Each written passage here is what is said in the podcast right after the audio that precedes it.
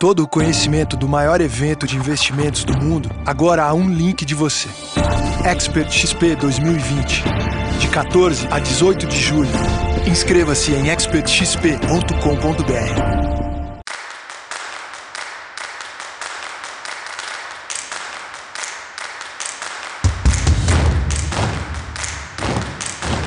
Editora Globo e Época Negócios apresentam Neg News, o podcast que analisa os temas mais quentes da nossa época.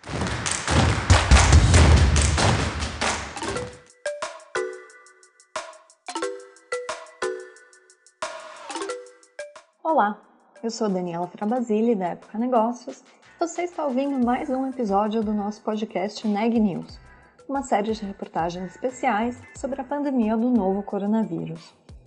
Hoje eu estou acompanhado do nosso repórter, o Renan Júlio, e a gente vai falar um pouco sobre o que o Brasil pode aprender com a reabertura econômica da China.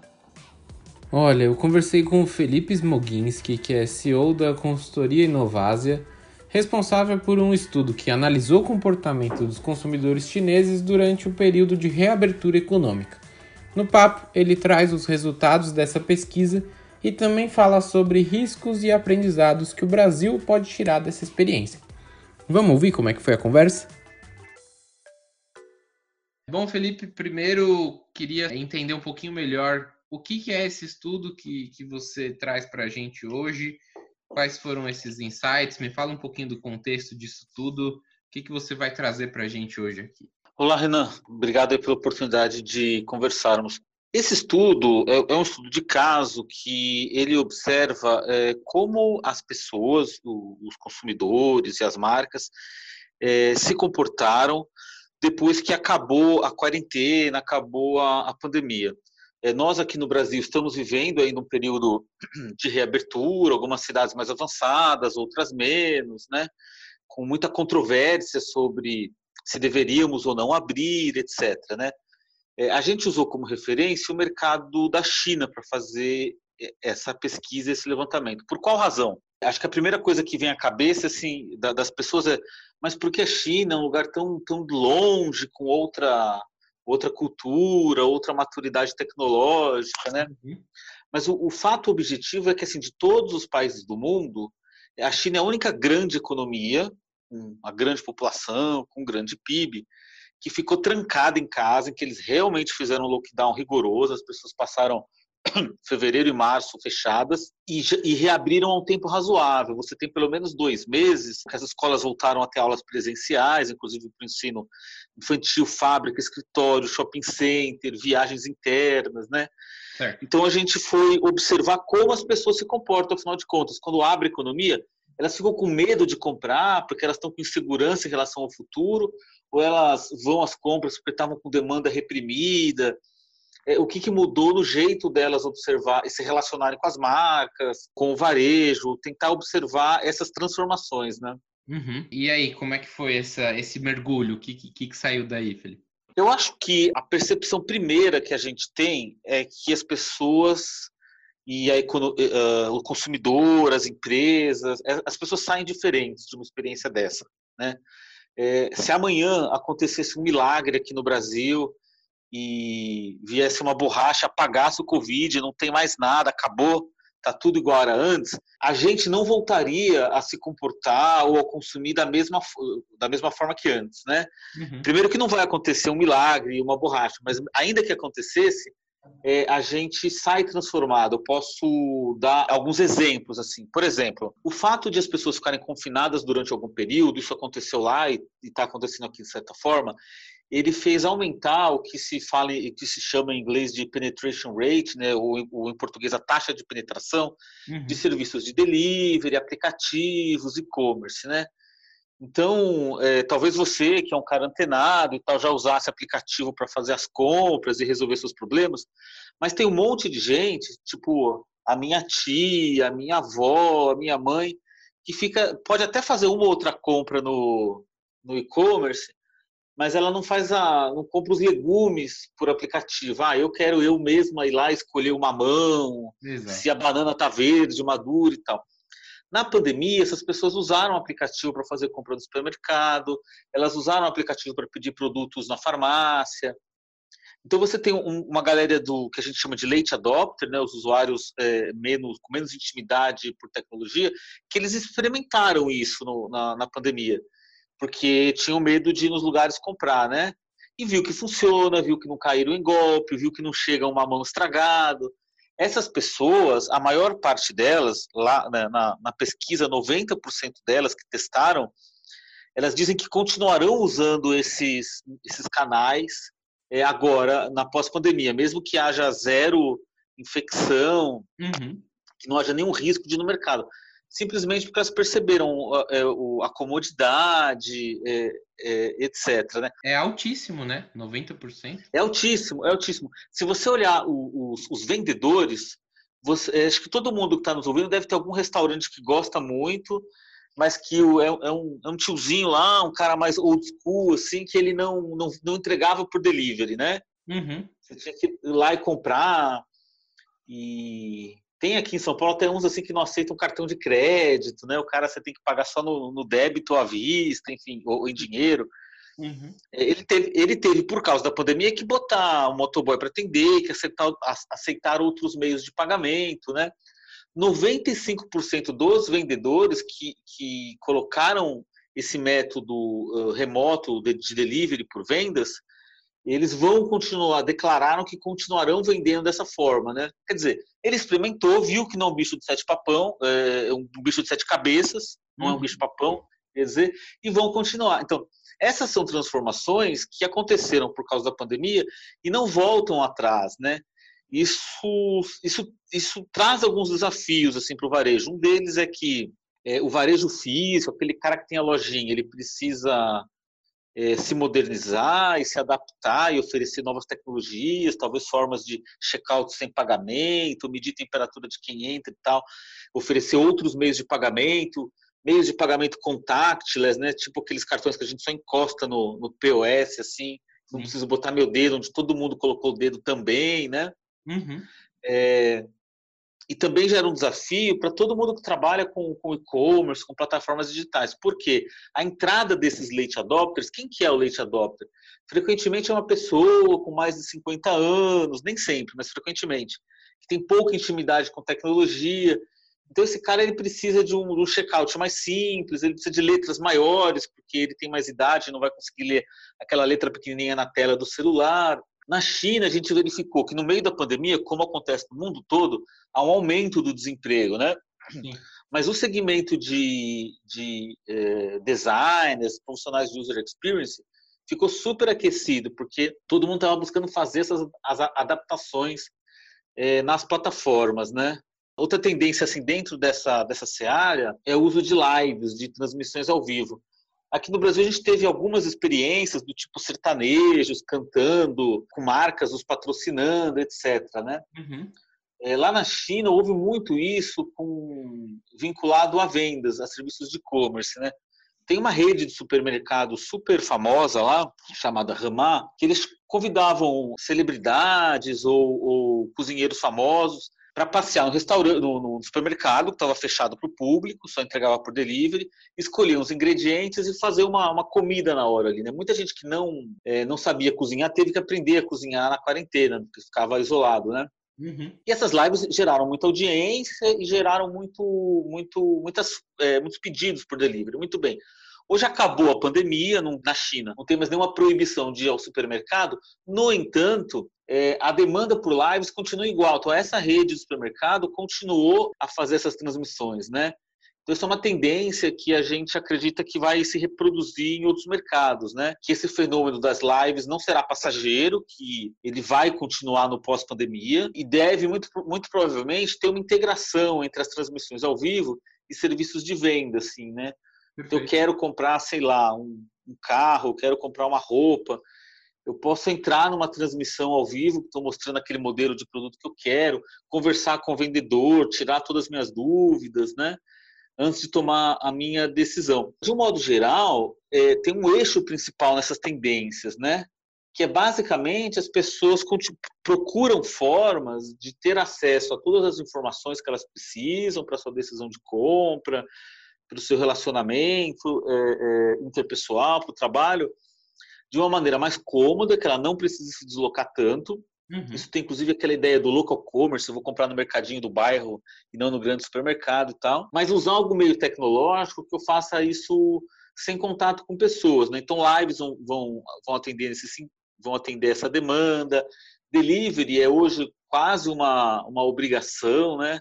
No caso específico da China, aparece ali nas estatísticas de que o semi-hour semi -hour delivery, né, aquele que eu peço e o cara entrega daqui a 40, 50 minutos, ele é quase uma exigência do consumidor. O cara não compra se for assim, né? Talvez aqui no Brasil não seja exatamente igual, porque é, é, a nossa infraestrutura não é igual, mas vai ser muito difícil um pequeno varejo sobreviver se ele não tiver algum serviço de delivery ali desenhado, né? Uhum. Se ele ignorar isso, né? É, justamente. Se ele ignorar. Tem, há, há, desafios, e é uma parte difícil até, que vem se replicando em, em várias áreas, que é de que quem vai ter um diferencial competitivo, quem vai estar mais próximo de, de deixar o seu cliente satisfeito, é quem tem mais condições de integrar novas tecnologias, né? Uhum. Do tipo, eu tenho ali um serviço de pagamento sem contato, eu tenho um serviço de delivery semi-hour, eu tenho uma interface para o cara comprar online mais simples, eu já aceito pagamento digital, né? Uhum. Esse, esse fenômeno tende a beneficiar é, quem tem mais dinheiro para fazer investimentos, o que é um desafio para o pequeno, pro pequeno comerciante, né? Uhum. Por outro, mas é um, mas é um desafio que ele, que ele precisa estar consciente de que ele tem que encontrar uma resposta, né? Claro. Por outro lado, o pequeno comerciante ele pode explorar uma vantagem que é esse desejo do consumidor de comprar no seu bairro, perto de casa. Isso acontece basicamente por duas razões. É, uma delas é um sentimento de solidariedade econômica. É, lá na China, 30% das pessoas mudaram o lugar onde faziam compras para optar pelo local, local commerce. Solidariedade, solidariedade econômica é do tipo, o seu João aqui da, do bairro da esquina tem dois filhos para criar, com essa pandemia ele tá ficou mal das pernas, eu vou comprar os produtos lá naquele mercadinho, né? Uhum. Não vou naquele grande supermercado, daquela grande corporação. Eu quero ajudar o cara do meu bairro. Isso é um fator. Outro fator é que as pessoas, eh, as pessoas tendem a preferir locais próximos de casa, porque ainda mais se ela não tem carro, ela não quer pegar um, um, Uber, não quer pegar um metrô, ela não quer fazer grandes deslocamentos em que ele entende que vai se expor a mais contato com outras pessoas e nem quer, nem quer, nem deseja estar em ambientes amplos em que há muitas pessoas compartilhando o mesmo espaço, né? Uhum. Então o pequeno ele tem, você percebe que tanto o pequeno e o grande eles ficam com, com uma oportunidade e um desafio na mão, né? Sim. É, o, o grande também ele tem que conseguir provar para o cliente dele que ele que está seguro, seja porque porque tem medição de temperatura na porta, porque tem álcool em gel, porque tem boa circulação de ar, uhum. quanto pequeno que tem o desafio de mostrar, não, eu tenho aqui as tecnologias para te atender por, por delivery em casa, pagamento digital, você fica os dois ali com esse com esses dois lados da moeda, né? Uhum. E aí, Felipe, quando a gente conversou, é, você falou sobre riscos.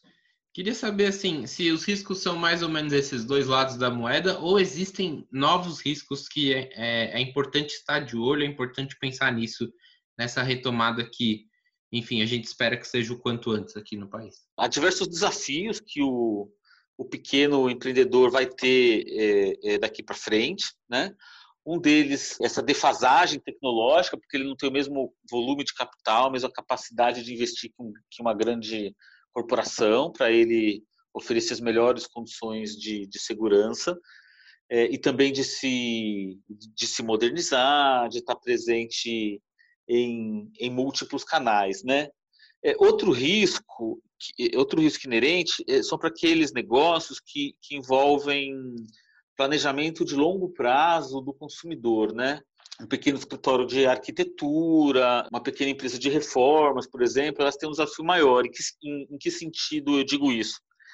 Quando há abertura da economia, isso se verificou lá na China. As pessoas vão às compras com muita voracidade Uhum. Você teve recorde de vendas em loja da Apple, recorde de vendas em marcas de, de bolsas de luxo tal. Que é uma espécie de efeito indulgência. Ah, já passei tanto sufoco, fiquei trancado em casa, quero me dar esse presente. Certo. Isso mais ou menos esse, isso mais ou menos a gente viu nas capitais europeias que abriram e de certa forma aqui no Brasil, ainda que de um modo desorganizado. Aquelas imagens que correram o Brasil dos bares lotados no, no Leblon, uhum. dos shoppings que, que, abriram em Santa Catarina, lá em Florianópolis, um monte de gente indo. Isso é, são demonstrativos de que esse efeito indulgência vai acontecer aqui também. Então, isso é, isso é uma oportunidade, né? A hora que abrir, o cara saber explorar isso. Você tem uma, uma parte dos brasileiros está muito penalizada. Ou o cara perdeu 100% da renda, ou o cara foi demitido, se ele era autônomo, então não está recebendo. Então, esse cara não vai sair consumindo amanhã. Mas o que teve a renda preservada, que era funcionário que não, foi, não perdeu o emprego, ou a elite econômica, essas pessoas vão vão para o, consumo por indulgência. No entanto, se ela tem que tomar uma decisão de consumo que impacta no longo prazo, ela não toma essa decisão agora. Né? Daí o exemplo que eu dei dos escritórios de arquitetura, por exemplo. É, na China nós tivemos, mesmo no pós-pandemia, 60% dos contratos de financiamento imobiliário cancelados.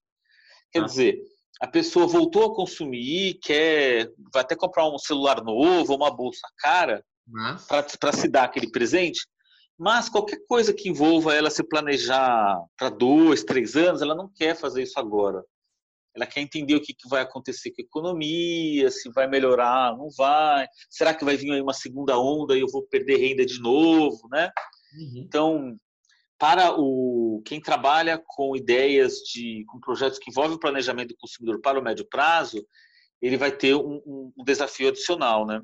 Correto. E aí, quase encerrando, Felipe, queria assim há maneiras da gente prever ou pensar no que vão ser os movimentos mais óbvios e mais rápidos que devem acontecer nessas retomadas que o Brasil vai vivendo, e acho que vão ser retomadas, né, porque é um país muito grande, com vários momentos, e, a pandemia batendo em vários momentos em locais diferentes. O que, que você acha que a gente pode ver primeiro? O que, que a gente pode se acostumar, o empresário pode se acostumar com essas mudanças do consumidor?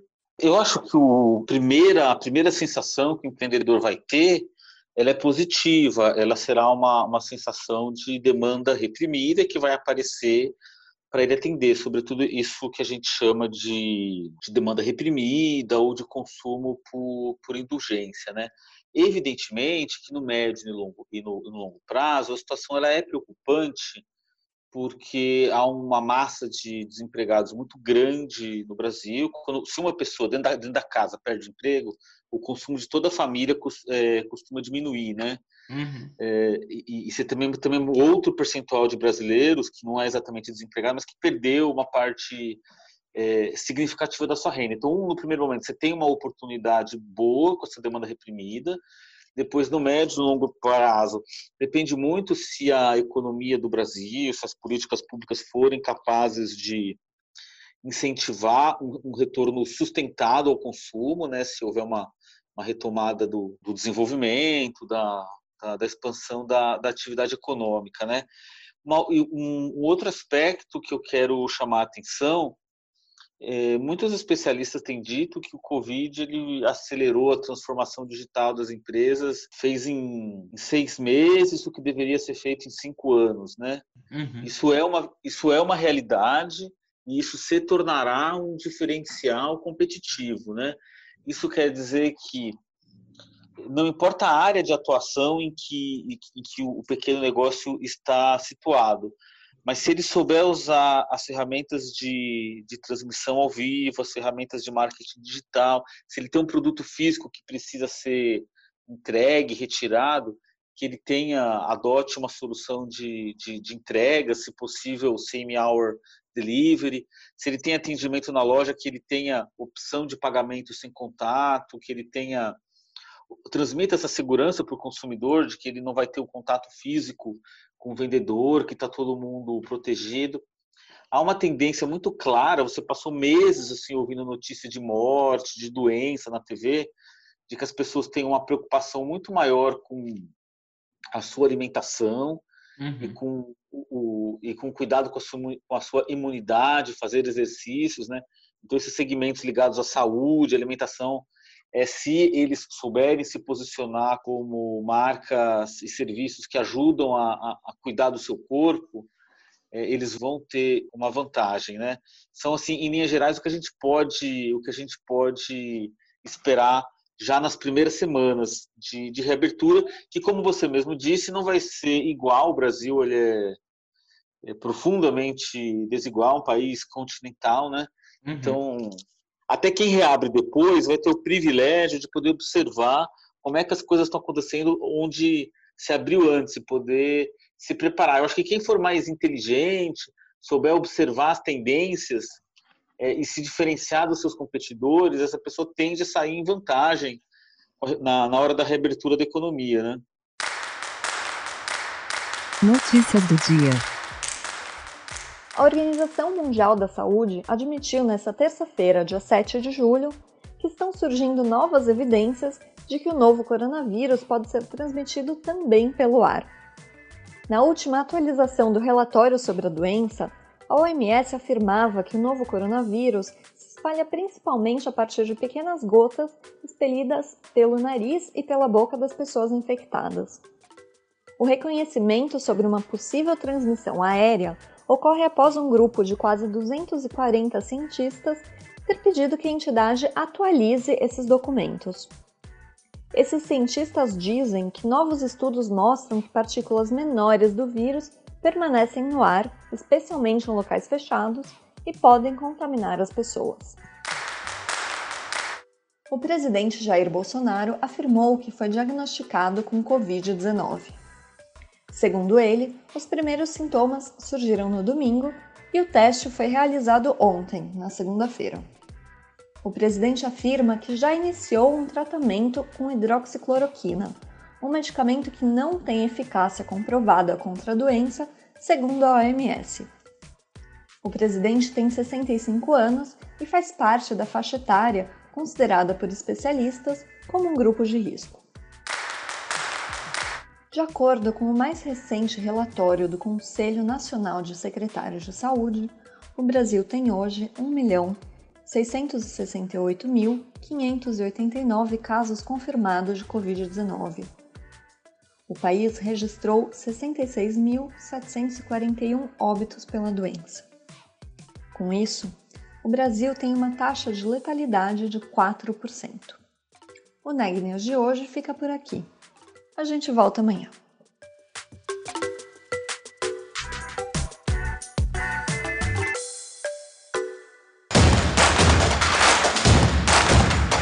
Esse podcast é um oferecimento de Época Negócios. Inspiração para inovar. Não deixe de conferir nossos outros podcasts. Presidente Entrevista Presidente. The Office. E os negócios da nossa época. Ouça, acompanhe, compartilhe. Vamos fazer deste podcast o nosso ponto de encontro.